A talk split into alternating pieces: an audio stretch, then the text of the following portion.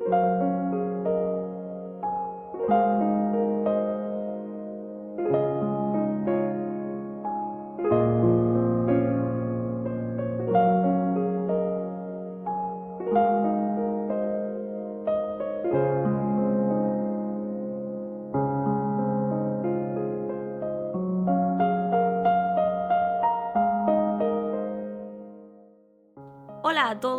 todas y a todes y bienvenidos a un episodio más de Señoras del Leño, ese podcast donde dos señoras están en su casa relajaditas de chill, tomándose un té, hablando de sus géneros favoritos en todas sus formas, hablamos de libros, hablamos de series y sobre todo hablamos de cine.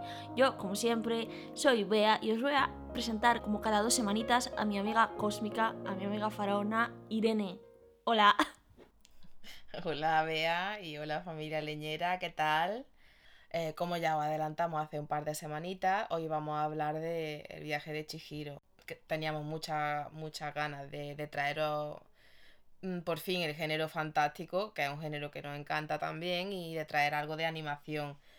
El viaje de Chihiro es una película de 2001, dirigida por Hayao Miyazaki y guionizada también por Miyazaki es una película de estudio Ghibli y que va sobre, bueno, una niña de 10 años, va con sus padres en, coche porque se mudan y hacen una pequeña parada y en esa pequeña parada llegan atravesando un túnel, digamos, a un mundo fantástico, un mundo de los espíritus. Eh, y allí Chihiro pues tendrá que vivir una serie de aventuras y pasar una serie de pruebas, ¿no? Algún día, mi leño tendrá algunas cosas que decir al respecto. Bueno, como ha adelantado mi compañera, la cosa más característica y la cosa por la que habría que empezar este episodio es decir que esta es una película del estudio Ghibli. Como todos sabéis, es la productora de animación más importante de Japón y una de las importantes del mundo. está Disney y está Ghibli. Y esas son las señoras productoras de animación. Y pues como todo el mundo debería saber también, es una productora fundada por el propio Hayao Miyazaki y por Isao Takahata, otro gran animador, otro gran director eh, que ha hecho obras muy interesantes también para esta productora y no para esta productora. Eh, los conoceréis por, también por Heidi y, Marco. no, sé si os suenan eh, estos, estas dos personitas.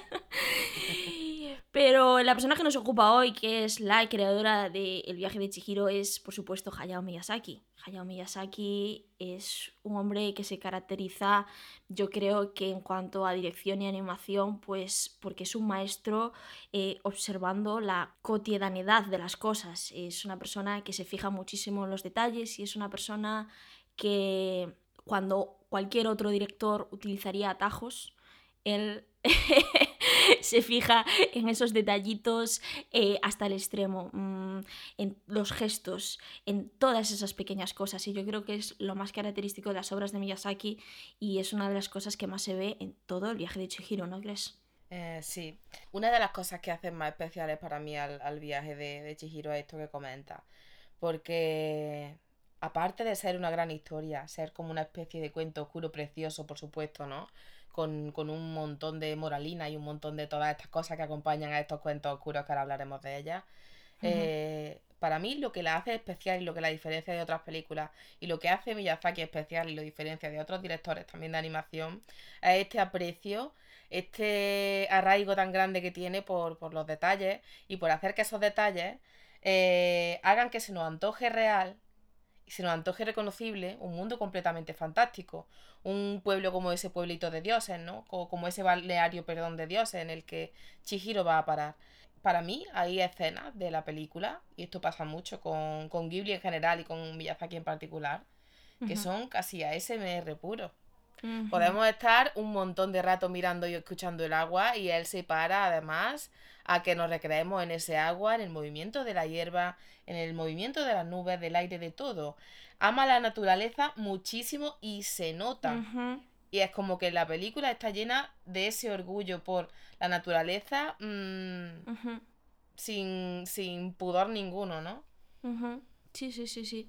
Hay un término en japonés que, se, que está muy presente en el arte, sobre todo en la literatura, pero creo que Miyazaki lo utiliza muy bien, que es el mono no aguare, que significaría como mm, la melancolía o la tristeza, pero más bien la melancolía por la efemeridad de las cosas. Y es una cosa muy ligada a la naturaleza y por eso a los japoneses les fascina tanto pues las flores de cerezo, porque son cosas efímeras, pero que las ven con fascinación y la naturaleza tiene como estos vibes, ¿no? De melancolía, de mm, dura poco tiempo eh, eh, esta hierba así como está, dura muy poco tiempo este árbol así como está, así que vamos a parar y vamos a observarlo y vamos a sentir la naturaleza de las cosas y es un vibe que está en todas las películas de, de Miyazaki. Totalmente. También creo que una película que transmite muy bien lo que es el mono no ya solo pues por la naturaleza, sino por la propia trama, es Totoro, Tonarino Totoro. Sí esa es una película mono no aguare eh, en todo su esplendor. Y bueno, también de Miyazaki, es que todas estas películas eh, tienen ese vibe y, yo creo que es una cosa muy característica porque una cosa que tiene mucho Miyazaki es que plasma muy bien muchísimas filosofías e ideales japoneses, pero de forma que en Occidente eh, nos penetra el alma y podemos llegar a entenderlas sin tener un bagaje cultural enorme, porque creo que las historias de Miyazaki son como muy atemporales y cualquier persona de cualquier parte del mundo puede entenderlas, aunque, oye, no sé qué coño significa mono no aguare, pero lo estoy sintiendo en cada puto poro de mi piel, ¿no? sí, totalmente. Creo que es una sensación que te envuelve un montón y que te maravilla mientras, mientras estás viendo su, su cine y especialmente estas películas que comentas, ¿no? Y otra cosa, familia leñera, que esto es algo de lo que no, hablado, no hemos hablado nunca pero estas cosas tan bonitas que acaba de decir nuestra Bea, es que a nuestra Bea le encanta el japonés, nuestra Bea habla japonés y todo. bueno, mm. hablo japonés entre comillas. Tengo un título que dice que tengo un poco de nivel de japonés, pero la realidad es que es un idioma muy complicado, ¿eh? Bueno, seguro que lo habla, desde luego, mucho mejor que yo. Habla, para mí, que acaba de decir, bueno, no aguare, ahí ella con un orgullo y una cosa, mm, vamos, lo habla mejor que yo, eso está claro. Un saludo a mi profesora de la Escuela de Idiomas de Vigo, Konnichiwa Sensei. Em, esto que comenta de esta admiración por, por lo efímero de las cosas, ¿no? Y que al fin y al cabo con lo que mejor está simbolizado o, a través de la naturaleza, ¿no? En esta película hay mucho, mucho de, de, valorar esa naturaleza, pero a mí me encanta el hecho de que traten las hierbas y, y mm, los remedios naturales como algo preciadísimo. Eh, el baño de hierba mm, que necesita ese monstruo enorme es súper difícil de conseguir que te den un baño de hierbas. Es el baño de hierbas más caro y reservado para los dioses más importantes, ¿no? Con las mismas, un dios que es eh, súper mm, rico, que les deja oro allí en el balneario, que ahora hablaremos un poco de en qué entorno se desarrolla la película y tal. Eh, el regalo que le deja a Chihiro por ayudarlo es como una bola de hierbas que funciona como una especie de bezoar para eh, romper maldiciones, ¿no? Y, están todo el rato em, incidiendo en esa idea de lo, valioso, lo valiosas que son las cosas hechas de hierbas, ¿no? Y wow, pues sí, no, no, es la, no es la visión que estamos acostumbrados a, a tener, ¿no? De, del valor de las cosas. Sí, y en cambio lo que hace el viaje de Chihiro con todo esto es rescatar el folclore japonés, rescatar muchísimos, eh, ya no solo leyendas, sino también cuentos infantiles y un montón de cosas. Por ejemplo, eh, sin ir más lejos, eh, no solo esto de la hierba, creo que prácticamente todo viene de cierto bagaje cultural japonés. Por ejemplo, el hecho de que comer algo de otro mundo, es lo que te liga a él, es una cosa que viene arraigada de toda esta cultura japonesa. Creo que lo que hace muy bien Miyazaki es mm, hablarnos de toda esa cultura japonesa que está muy relacionada, como tú dices, con la naturaleza y, lo hace desde un punto de vista eh, increíble. Mira, yo creo que engloba todo, todo el viaje de Chihiro, esa dualidad entre ese Japón nuevo de tecnología, de globalización, que cada vez se aleja más de la tradición. Y, siento que el viaje de Chihiro nos habla de que perder tus raíces culturales es como perder tu propia identidad.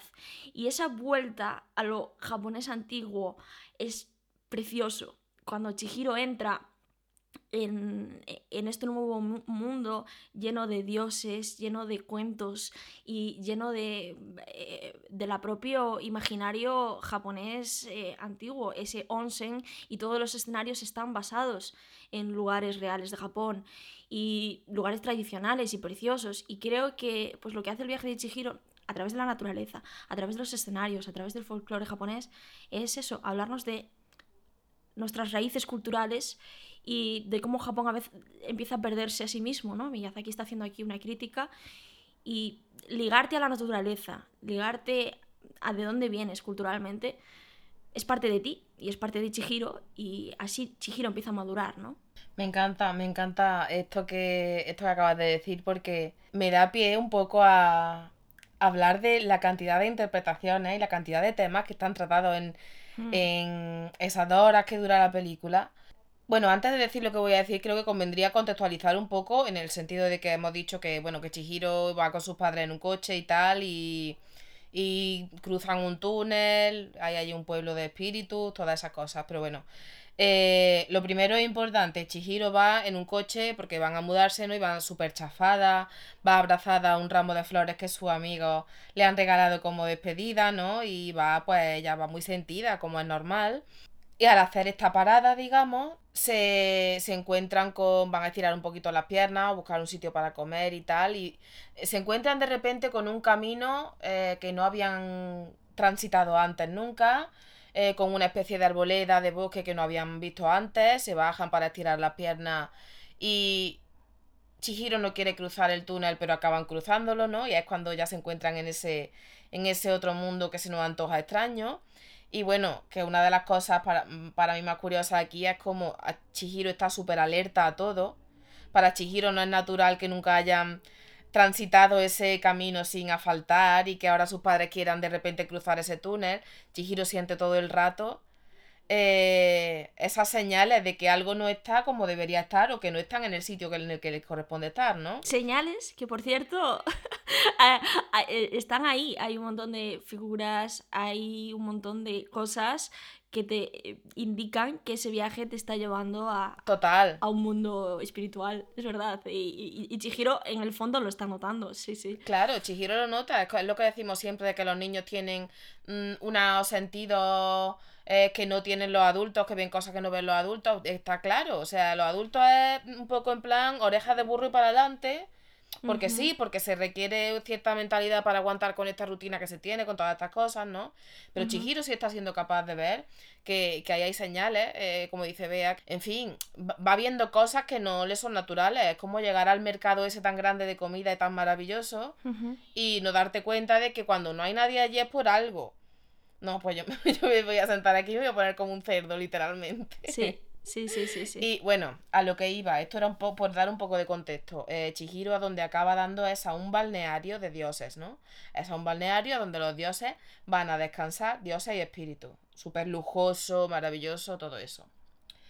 Aquí, para mí, una de las cosas más especiales de la peli es que aparte de esta interpretación tan increíble que le ha dado Bea, eh, a mí me fascina que yo veo como dos interpretaciones y una es de cara a lo que es para nosotros como espectadores y otra es de cara a lo que es para Chihiro como la niña protagonista de este cuento, ¿no? Y es que, claro, a Chihiro mm, le aterroriza el hecho de salir de su zona de confort, de despedirse de su amigo, dejar su cole, dejar su casa, dejar su todo lo conocido, ¿no?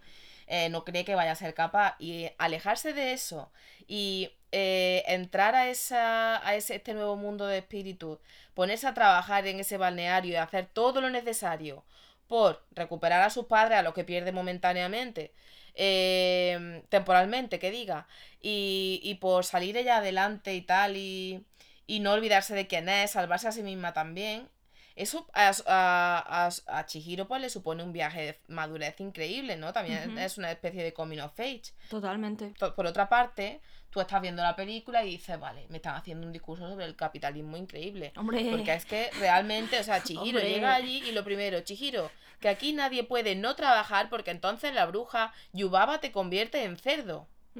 Y da igual que tenga ocho años. Vas a ponerte a trabajar.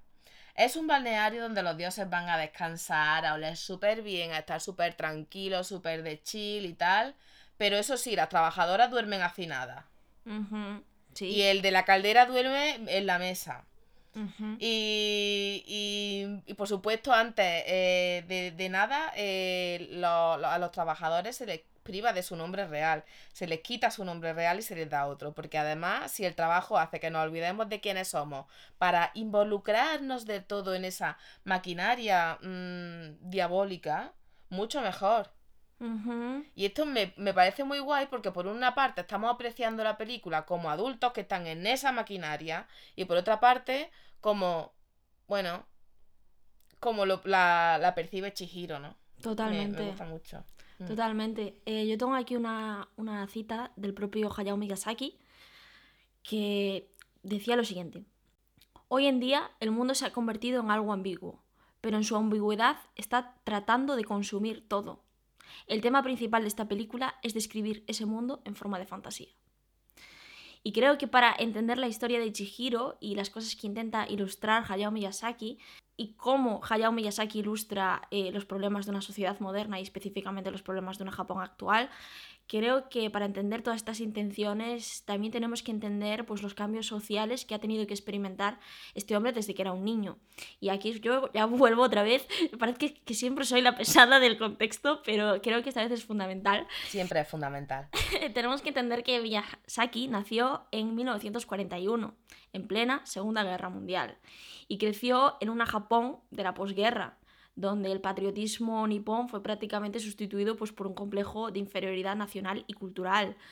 Eh, un Japón con ciudades devastadas y un alto nivel de pobreza. Y con la llegada de la Constitución de Japón en 1947, la gente obtuvo unas garantías de derechos y oportunidades y empezaron a creer que cualquiera podía tener acceso al éxito y a la prosperidad a través del trabajo duro. Bueno, ya sabemos a qué me estoy refiriendo, la famosa meritocracia, la famosa mentalidad de tiburón, de no es algo ajeno a hoy en día tampoco. Y la gente empezó a perseguir eh, un nuevo estilo de vida parecido al que conocemos como el sueño americano, pero allí en Japón. Y hablando de americanos, eh, con la estratégica que no altruista ayuda de Estados Unidos, eh, la economía de Japón se empezó a reconstruir y a ponerse al día con el resto de países industrializados en la década de los 60, en los 70, siguió creciendo hasta llegar a los 80, a una burbuja económica donde Japón era más rica que nunca y la gente empezó a volverse cada vez más arrogante y avariciosa para acabar en una crisis económica una década solo más tarde. Resultó que el capitalismo en Japón mm, no les otorgó felicidad y en lugar de eso mm, los corrompió y otorgó a los japoneses más estrés que nunca. Se generaron ahí muchos de los problemas sociales relacionados con la prisión, el trabajo y el dinero que experimenta todavía de hoy la sociedad japonesa. Eh, y en ese momento justo llega el viaje de Chihiro, un cuento que le presenta a los niños pequeños eh, de esta nueva sociedad que pueden encontrar dentro de ellos eh, las capacidades de supervivencia ante una crisis que no sabían ellos mismos que tenían. Eh, porque al final es Chihiro, esta hum- humana pequeñita, ajena a este mundo hostil, la hija de una generación supuestamente mimada y carente de valores emocionales y espirituales, incluso mm, la única que ejerce durante toda la película una especie de elemento purificador. Y esa es una historia preciosa. Otra cita que tengo de Miyazaki es que no es una historia de pugna entre el bien y el mal. Es una historia en la que la heroína será arrojada a un lugar donde el bien y el mal discurren juntos. Y allí ella experimentará el mundo. Se las apaña a pesar de la crisis. Esquiva peligros y consigue volver al mundo real. Se las arregla no porque haya derrotado al mal, sino porque ha aprendido a sobrevivir. Y creo que todo esto está muy relacionado pues con esta pequeña moraleja que tiene Miyazaki dentro de este eh, mundo hostil, de, dentro de vosotros, eh, pequeñines de esta nueva generación, tenéis dentro de vosotros algo que os va a hacer mm, crecer y podéis con ello. Adelante. Go, go girl, go Chihiro. Me, me gusta mucho que, que aprovechan, porque es lo que tú dices, Chihiro es como un elemento purificador Para todos, además. Para todos los personajes, a todos los personajes acaba dándole una lección valios- valiosísima, eh, en la que acaba salvando la situación en la que en la que estás, no en la que todo. Entonces, eh, a mí me gusta mucho que, o sea, aparte de que toda la película está cargada de un, o sea, tiene una carga filosófica increíble y una carga filosófica además que es perfectamente eh, asequible de entender para, o sea, es perfectamente accesible para eh, cualquier tipo de espectador, que esto, que, esto es muy, muy, importante en el cine, ¿no? Y en, en todo arte en general, ¿no? Que, que, esto pueda llegar a la mayor cantidad de, de, gente posible. Como todos los cuentos, Chihiro tiene un montón de, de moralinas detrás y también nos enseña a nosotros un montón de lecciones como espectadores. Y a mí me encanta, es una cosa que me tiene todo el rato pues maravillada y con y con la sonrisita en la cara el hecho de que Chihiro sea el personaje de comportamiento intachable, de valores más nobles, que tiene el corazón más grande, que tiene el, un comportamiento más, más honesto. No es nada egoísta, no es nada ambiciosa en el sentido de querer tener cosas que no necesita. Y por eso a Chihiro le van saliendo las cosas bien, con mucho trabajo en la película. El espíritu sin cara, este que, entra y necesita, por supuesto, la, ayuda de, de, Chihiro y tal también. No quiere darle oro a nadie, a pesar de, ser capaz de, sacar oro, ¿no? Y de. Eh, porque ve que todo el mundo es la mierda en realidad. Que todo el mundo se mueve por lo que se mueve, que. Pero a Chihiro, que no se lo pide, está todo el rato intentando darle como ese premio, ¿no? Como esa cosa que, que ve valiosa. Y Chihiro la rechaza, Chihiro no la necesita. Y con eso, esta es solo una de las mil veces que, que, que Chihiro eh, se va comportando como eso, como la, niña de, espíritu intachable y de, y de actitud súper noble. Y es como al final conquista toda esta situación, ¿no? Y eso es muy entrañable porque no puede haber nada más de cuento que eso. La vida real ojalá funcionara así y todo nos saliera bien porque somos súper honestos, puros de corazón y de comportamiento súper altísimo.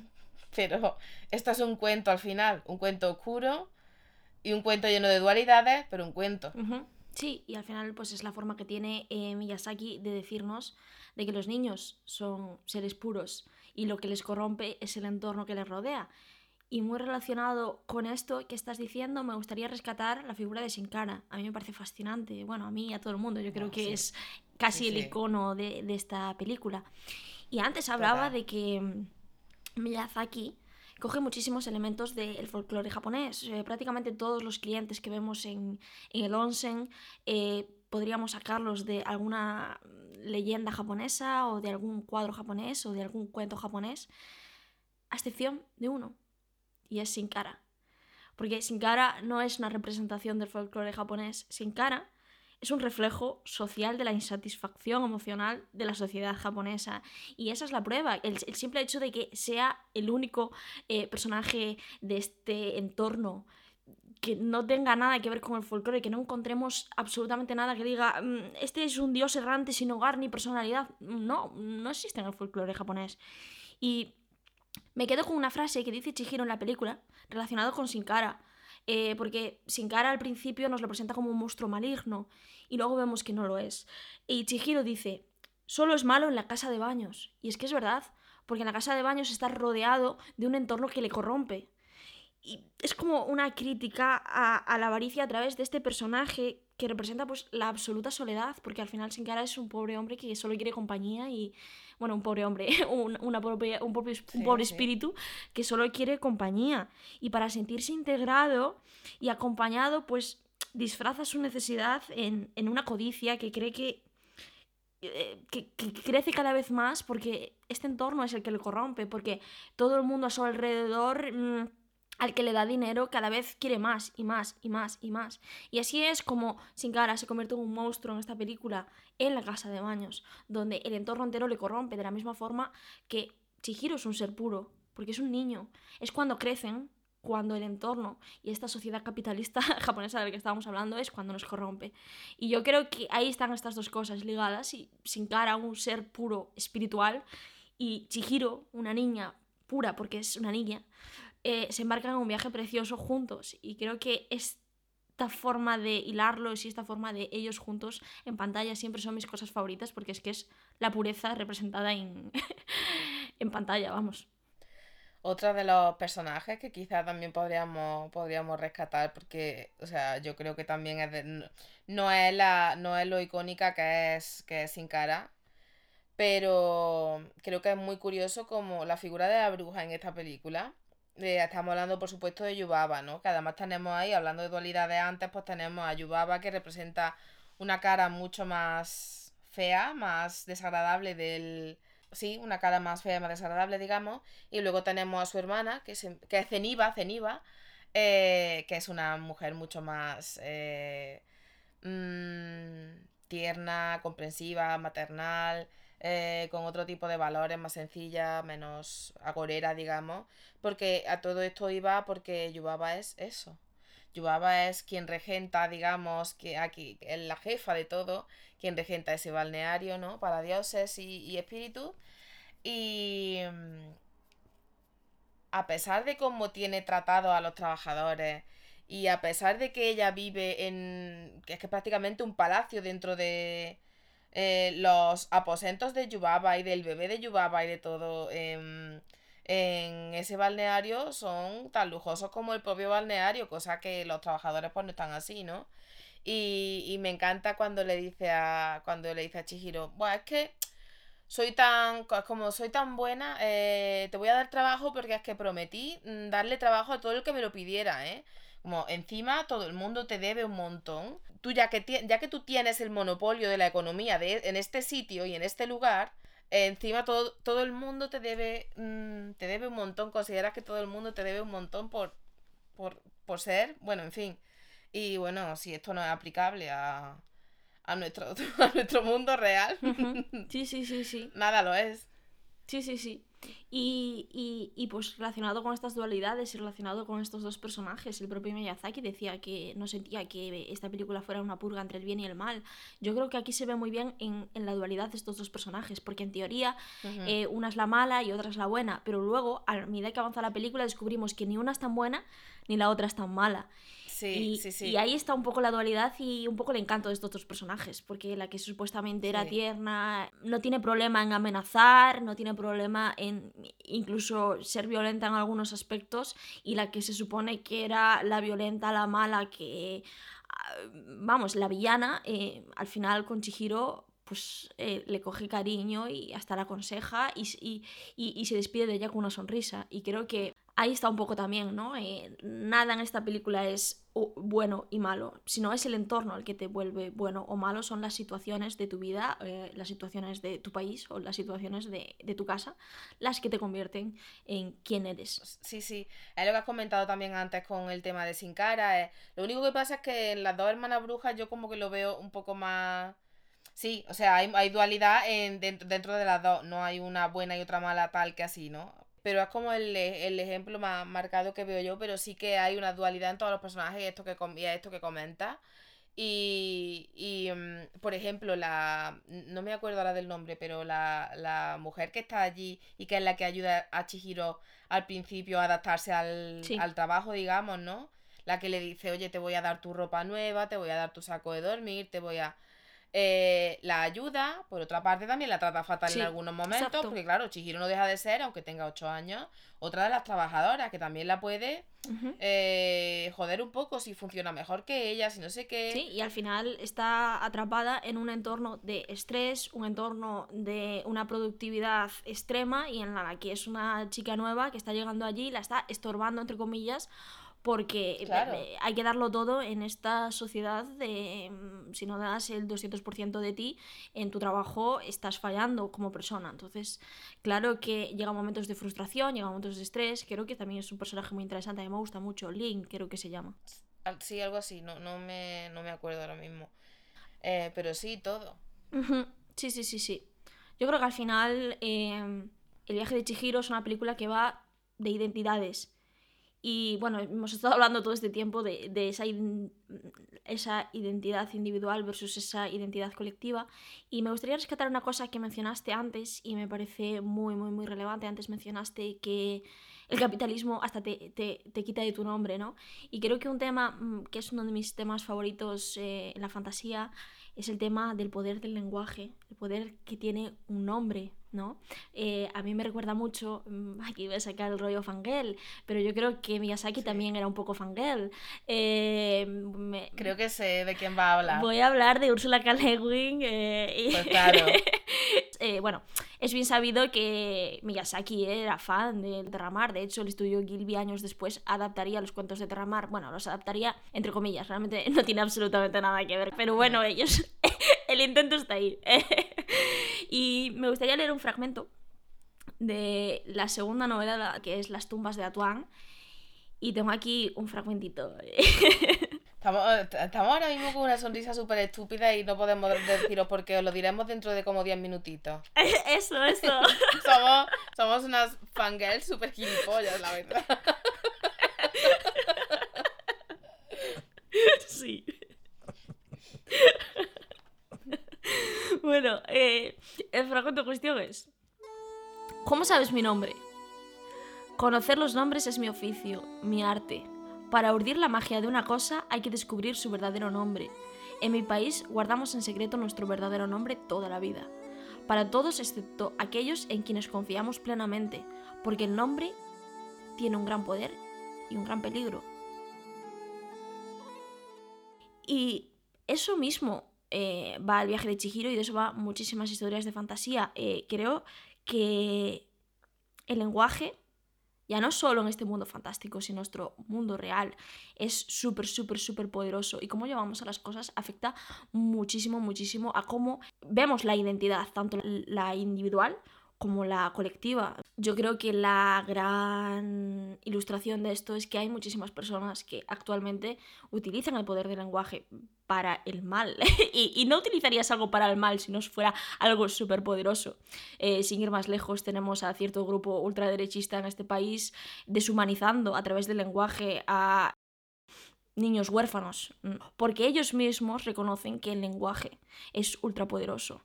Por eso al utilizar diferentes nombres de ciertas personas, estás cambiándoles su identidad por completo. Y, yo creo que Chihiro es la muestra de eso. Cuando Chihiro ya no es Chihiro, cuando Chihiro es Sen, empieza a olvidar quién es. Wow, eso es súper, súper, súper, súper fuerte como metáfora, es súper fuerte como, como historia y es súper poderosa en general. A mí siempre me pone los pelos de punta. Eh, hay una hipótesis lingüística que desarrolla muy bien todo esto que está comentando Bea, ¿no? Y que viene a hablar de la importancia del lenguaje, pero voy a dejar con las ganas, porque en el capítulo que vamos a hacer y grabar para dentro de dos semanas, esto sí es muy importante y lo voy a desarrollar bien. Así que oh. ahí, ahí lo dejo, ¿eh? Ahí lo dejo. Ahora, inserto, inserto el meme de Yolanda Ramos. Voy salpicando para que la gente en su casa vaya. El país. O sea, digo pocas cosas, pero yo creo que se me entiende. Pero lo que sí eh, es cierto es que, es que eso, es que el lenguaje tiene mucho peso en, en la percepción que se tiene de nosotros y que tenemos de nosotros y en la importancia que se nos da socialmente y en todo. Una cosa que sí es muy importante también es que, y viene a colación con esto, y es que lo que no se nombra no existe. Por eso estamos dándole tanta importancia al hecho de cuando hablamos hagamos un esfuerzo por utilizar un lenguaje inclusivo que incluya a mujeres, que incluya a personas no binarias y que incluya a todo el mundo porque todo el mundo se tiene que sentir incluido, porque todo el mundo está formando parte de esto. Y para mí no hay discusión posible. Exacto. No sé por qué todavía sigue esto siendo un tema de debate, pero en fin, lo tenemos exacto, ahí. Exacto ahí es donde decía que eh, es, el lenguaje tiene muchísimo poder y ahí está, depende de cada uno utilizarlo para el bien o para el mal. Puedes utilizar el lenguaje eh, para hacer que todo el mundo se sienta cómodo o puedes utilizar el lenguaje eh, para discriminar. y, ahí está en cada uno cómo duerma por las noches, pero que el lenguaje tiene poder es indudable. Total. Ah, también que tienen relacionado con esto, ¿no? Con, el de con la de perder tu identidad con un uso estratégico del lenguaje. Eh, Yubaba no consigue que Chihiro se olvide de quién es, ni llamándola Sen ni nada. Pero sí consigue que Haku, que es un personaje importantísimo para, para nuestra Chihiro, ¿no? En, en la película, eh, sí olvide quién es, se olvide su verdadera identidad y sí se aferre a salvar a esa niña mm, con la que sabe que tiene una conexión pero no recuerda cuál. O sea, a, a Haku mm, Yubaba ha conseguido despojarlo de su identidad de verdad. Solo es capaz luego de recordar a través de, digamos, eh, la historia de Chihiro, el amor que Chihiro le, le da, la dignidad que Chihiro le da al, al tratarlo como debe ser tratado y no como un mero trabajador del balneario para mm, dioses y gente importante, rica y demás. Eh, por gente importante voy a ser espíritu y dioses, ¿no? Que que parece, parece que estoy hablando aquí de, de la élite. Eh, en fin, bueno, aunque no sé qué hay más élite que ser un dios, ¿sabes? Digo yo, fin. un Kami. Ojo. mm. Pero sí, em, creo que como la película trata también el recuerdo y, y la memoria es, es muy, muy, muy importante, ¿no? Sí, sí, También sí. es muy importante como eh, para, como en otra de estas, estas moralinas de cuento que tiene la- eh, el viaje de Chihiro, los padres de Chihiro se convierten en cerdos al, al comerse la comida del balneario, ¿no? Eh, sin saber qué es la comida del balneario. Es como un castigo. A Chihiro, luego para salvar a sus padres, les dice que tiene que elegir entre una piara de cerdos que tienen allí. En plan de, dinos quiénes son tus padres. Chihiro, por supuesto, aunque sean cerdos, sabe que sus padres no están allí. Sabe que el saber quiénes son las personas, el darle dignidad a las personas a través de conocerlas, de escucharlas, de darles cariño, de todo eso hace que sea mucho más importante de cara a recuperar una identidad, no olvidar tu identidad no olvidar quién eres y cuál es tu bueno, tu, tu, tu sitio real en el mundo y no el que te están otorgando la gente que te tiene mm, empleada o que te, o que, en fin. Em, esto, es, esto es importantísimo. Sí, sí, sí, sí, sí. Tus conexiones y el amor eh, que sientes hacia los demás también es parte de quién eres tú y te sirve dentro de tu autodescubrimiento. Que es una cosa tuya y que Chihiro, el mérito es suyo y el mérito del crecimiento es suyo, sí. Pero que el amor y las conexiones que ha forjado por el camino también ha ayudado a crecer como persona, por supuesto. Pero al final es verdad que toda esta madurez, eh, esta madurez espiritual y esta madurez individual que le ha permitido a Chihiro superar todos esos obstáculos hasta llegar a ese final, a esa prueba final donde tiene que escoger a sus padres, ella ya tiene eh, un conocimiento de este mundo fantástico que ha adquirido gracias a sus esfuerzos y que le permite eh, pues ver la trampa entre comillas, ¿no? Y creo que eso también es muy bonito. Eh, Sí, sí, es preciosa. Y buah, es que toda esta película es preciosa, por Dios. Toda esta película. No hay nada bonito, no hay nada no bonito en esta película. Yo creo que no he conocido a nadie en toda mi vida que no le guste el viaje de Chihiro y normal. Eh, es que, a ver, el viaje de Chihiro ya no es solo una de las mejores películas de animación jamás hechas, es que es una de las mejores películas jamás hechas y punto. Y Sí, eso te iba a decir. De- si no hace falta ni la etiqueta de, de fantasía, ni de animación, ni de nada, ¿no? Es en general, es para mí es una de las mejores películas. Sí, sí, sí, sí. Y aparte, además de ser la película de todo el estudio Gilby con las mejores críticas. Aparte de ser la primera y la única película japonesa de la historia en ganar un Oscar a mejor película de animación. Ostras, sí, sí, sí, sí. La única, ¿eh? Y además eh, de ser que hasta hace un año era la película japonesa eh, más taquillera de toda la historia. Hasta hace solo un año, 19 años siendo la película más taquillera de toda la historia de Japón. Y aún así, todo esto es irrelevante porque el viaje de Chihiro tiene algo mucho más importante que todo esto. El viaje de Chihiro tiene el cariño de toda esta gente. Porque- El viaje de Chihiro es que ha marcado una generación y seguirá marcando generaciones venideras para siempre, porque es que es un cuento atemporal, es un cuento único y es un cuento hermoso. Y estoy encantadísima con el viaje de Chihiro.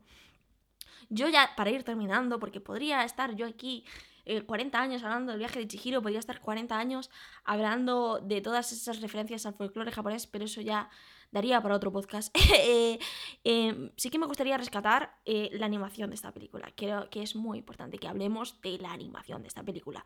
Es bien sabido por todos que la animación es un recurso increíble que nos permite crear cosas fantásticas y nos permite crear universos únicos y nos permite eh, crear un montón de cosas. Y como nos permite crear un montón de cosas que no podrían ser de otra forma, a veces en la animación se tiende, que no digo que sea algo malo, pero es la realidad, se tiende a, buf, tenemos muchísimas posibilidades, podemos hacer de todo, vamos a hacer de todo cada puto minuto, vamos a llenar esta animación de un montón de cosas y tienen que estar pasando cosas Sí. todo el puto rato, porque ¿cuántas cosas podemos hacer con la animación? Dios mío, mételas todas por segundo. Eso suele pasar. Sí, suele, sí. suele pasar. Y el problema de eso, que no digo que sea malo, pero es que no da tiempo a respirar. Y lo que me gusta del viaje de Chihiro, lo que me gusta del estudio Gilby, lo que me gusta de Miyazaki, es que se toma el tiempo para respirar. Creo que el viaje de Chihiro tiene algo que, que es lo que más me gusta de la fantasía en cuanto a literatura, es por lo que más leo fantasía en la literatura, y es que eh, eh, pasa lo mismo en el viaje de Chihiro. En el viaje de Chihiro, lo mejor es cuando no está pasando absolutamente nada. Eso es lo más maravilloso que te puede pasar. Eso le da al, al, al- al world building, ¿no? A la construcción de- del universo, una sensación de espacio eh, proyectado pues, por la cantidad de tiempo y detallismo que le dan, pues precisamente eso, al tiempo, al espacio y a la escala, porque minutos de Chihiro caminando con el paisaje, bajando escaleras, subiendo escaleras, eso nos da una sensación de espacio, nos da una sensación de sabemos y entendemos este universo, porque eh, no solo nos lo presenta una vez, nos lo presentan varias y no se cortan. Y creo que eso a mí me da en mi cabeza una sensación de sé dónde está todo en este universo. Me parece precioso. Y creo que también, mira, si en el viaje de Chihiro, cuando yo digo el viaje de Chihiro, todo el mundo piensa en la misma escena. Y es la escena de Chihiro y Sin Cara En el tren. eh, en el tren. y eh, eh, eso es el imaginario de Chihiro, el que todo el mundo tiene en la cabeza. Yo creo que si alguien no ha visto el viaje de Chihiro, le digo el viaje de Chihiro y tiene en la cabeza esa escena. Y eso es una escena en la que curiosamente realmente no está pasando nada. Y es precioso. Hay una palabra, oye, yo aquí voy- venga con el japonés, pero es que hay una palabra en el japonés que es el ma ¿Y qué es? es un término que significa vacío. Un vacío que está ahí intencionadamente. Y Miyazaki habla mucho de este término. Miyazaki habla mucho del ma. Y Miyazaki lo explica dando una palmada. Y Miyazaki dice que el espacio y el tiempo que ocurre entre esa palmada es el ma. Y dice, y esto lo cito textualmente de Miyazaki, y es que si tienes acción sin parar, sin espacio para respirar, pues solo es ajetreo. Pero si te tomas un momento, la tensión construida en la película puede crecer a una dimensión mucho más amplia. Si tienes una tensión constante todo el tiempo, al final te acabas durmiendo. Y es que a mí me pasa con muchísimas películas de acción, que si no hay ninguna pausa, tanto trepidante, trepidante, trepidante, trepidante, yo pierdo el interés. Y creo que Miyazaki sabe construirlo a través del arte del ma, del vacío. De un vacío que está ahí a propósito y que no sirve para tampoco no tiene por qué servir para mm, desarrollar el personaje o para enseñar qué siente el personaje. No, el vacío está ahí para que la audiencia sienta, no el personaje. Y eso es importantísimo. También, citando a Miyazaki, decía, las personas que hacen películas tienen miedo al silencio. Por eso lo llenan de adornos. Les preocupa que el público se aburra. Pero que el 80% de la película esté repleta de acción no significa que los niños te vayan a prestar atención. Lo más importante son las emociones que provocas porque nunca se olvidan.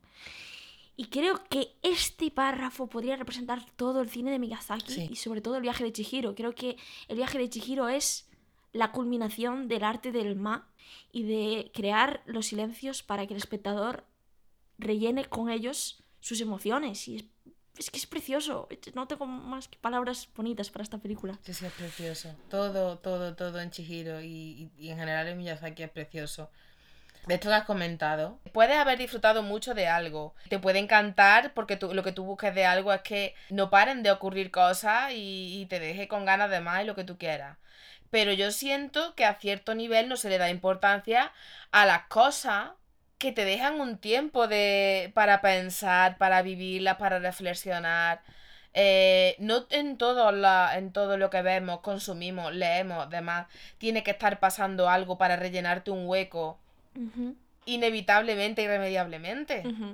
También eh, está bien que cuando nos sentamos a ver algo podamos respirarlo, podamos respirar nosotras, podamos casi sentir mm, cierta calma porque nos están dando un discurso, se nos está contando una historia que necesita su espacio, su oxígeno y su tiempo. Que todo no es... Sí, me engancha muchísimo, están pasando muchas cosas. Bueno, eso, oye, puede haber mm, eh, cosas que enganchen muchísimo y donde pasen muchas cosas que sean súper buenas y puede haber otras que simplemente pues hayan sido un llena, una forma de llenar tiempo que también es súper válido, como hemos dicho siempre. Eh, pero Chihiro, eh, Miyazaki, la animación de Miyazaki tiene esto, ¿no? Al contrario que otros tipos de animación que no, que no paran de llenar esos huecos con cosas mm, que pretenden ser chulísimas porque se pueden hacer, simplemente porque se pueden. ¿Por qué está haciendo esto? Porque puedo, ¿no? Yo soy una entusiasta muy grande de los espacios, creo que lo he comentado muchas veces. Yo tengo mucha obsesión siempre por los espacios en la ficción, ¿no? Y a mí, un espacio que está bien utilizado, como es este caso, que está bien retratado, bien utilizado, que se convierte casi en uno con los personajes, que te dejan eh, casi olerlo, vivirlo, tocarlo. Para mí llega a ser otro personaje el espacio. Y esto en Chihiro funciona así. Sí, sí, sí, sí, totalmente de acuerdo. Esa ciudad que se ha inundado porque el río ha subido, porque está lloviendo muchísimo, porque llega a ser otro personaje. Sí, sí, sí. que sí. tú casi puedes sentir, puedes escuchar, puedes, en fin, que, esto, que es súper bonito todo. No, no, no vamos a reiterar más. Sí, sí, y te crea las sensaciones que te tiene que crear, porque mm, quiero decir, mm, yo soy muy fan de, comentaba antes, que lo que más me gusta de la fantasía es cuando no pasa nada, y me gusta mucho la fantasía épica, porque al final en ese viaje el 80% de- no pasa nada, ¿no? y me gusta mucho, pero eh, en todas estas historias es muy importante el world building, en la construcción de mundos. Pero siento que en esa construcción de mundos eh, todo tiene que tener un sentido. Y en Chihiro, esta construcción de mundos sirve para crear eh, una confusión y para hacer sentir al espectador como una niña de 10 años perdida. Eh, sientes lo mismo que Chihiro viendo este mundo, ¿no? Y, y eso es lo que más me fascina de, de todo. O sea, es un mundo lleno de detalles que nada tiene que envidiar a grandes construcciones del mundo de la fantasía, pero no es un mundo lleno de respuestas como sí otras eh, grandes historias de fantasías. Y eso es un poco lo mágico. Eres una niña de 10 años atrapada y perdida, eh, pero fascinada por todo lo que te rodea. Y, y- y eso ayuda muchísimo mm, y me gusta mucho. Y relacionado también con esto que estás diciendo, eh, pues sí, de eh, muchas cosas, muchas cosas, muchas cosas. Es que eh, yo siento que también que, pues, mira, en esta sociedad en la que vivimos es que no paramos. Y ya no solo pues, po- por, este capitalismo, es que cada vez eh, la tendencia social es no parar, no parar, no puedes... Sí. eh, tienes que ser ya no solo productivo, sino todo lo que tienes que estar haciendo en esta vida. Estás viendo una película, pero no puedes solo ver una película. Mm. Igual tienes que estar con el móvil, tienes que estar haciendo cosas. Mm. A mí me pasa. Sí, a mí Yo, también. si no estoy haciendo 40 cosas a la vez, Sí. no, no me quedo tranquila. Y es el viaje de Chihiro películas en las que te recuerdan, oye, shh, quieta, fiera, quieta, párate, para. Y, y es la que te recuerda la belleza de la contemplación y la belleza de, oye, cállate, para, deja todo. Mira, mira qué bonito. Y, y- y eso es precioso, joder. El mundo no para de dar vueltas y Chihiro parece que permanece quieta, esperando a que la descubras y es muy bonito. Bueno, tu, tu, tu, se viene la revelación que eh, nadie se puede imaginar. Igual nadie se la imagina, ojo. Porque tampoco. No hemos soltado, hemos soltado nada, pinceladas, nada, nada, no, que ninguna va. pista a lo largo del episodio, no, no. Que va. No, no. Bueno, eh, pues ya sin darle más vuelta, eh, dentro de dos semanitas vamos a hablar de una de las mejores novelas de ciencia ficción de la historia, ¿vale? Así. Tal cual. Sin despeinarse lo decimos. Y de una de las mejores autoras de género de la historia. Hombre, si no la mejor incluso. Venga. Por supuesto, vamos a hablar de Úrsula K. Le Guin. Y vamos a hablar de Los Desposeídos. Sí. Dios, qué puta novela tan maravillosa. Está, desde que empezamos Señora del Leño, me moría por hacer este episodio, así que dentro de dos semanitas tenéis un episodio guay, porque yo creo que todos nuestros episodios de libros donde Irene y yo estamos de chill, con el libro en la mano, hablando de las cosas que nos gustaron del libro son guays, pero este en concreto será más guay todavía porque estamos hablando de la reina entre reinas. Sí, sí, sí, sí, son los que más disfrutamos. Y luego aparte, mm, Úrsula K. Es una de estas personas que por el mero hecho de que haya existido y haya pasado por este mundo, todo es un poquito más bonito y todo es un poquito más calentito. Real. Entonces, bueno, Real. hablaremos, hablaremos de, de ella tranquilamente eh, dentro de dos semanitas. Y, y sí, nos tomaremos nuestro tiempo para hablar de todo lo necesario, porque nos lo ha dicho Miyazaki, que dejemos de correr. Eso. Nada más. eh, tenemos redes sociales, ya lo sabéis. Eh, pero como somos unas pesadas, pues tenemos que seguir diciéndolo, porque por si acaso alguien nos escucha de casualidad por primera vez. eh, nuestro Facebook es Señoras del Leño.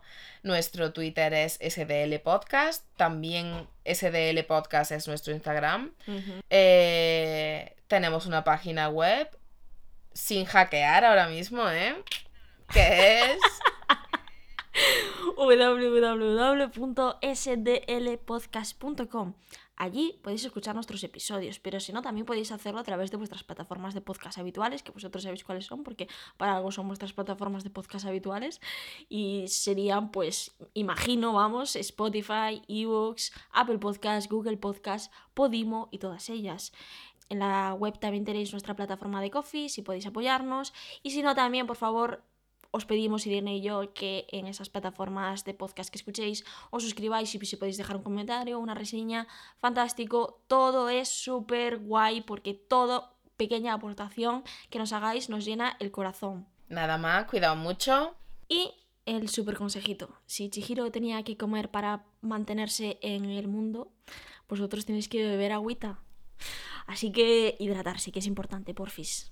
Adiós. Adiós una escena del viaje de Chihiro con el sin cara dentro de un bar.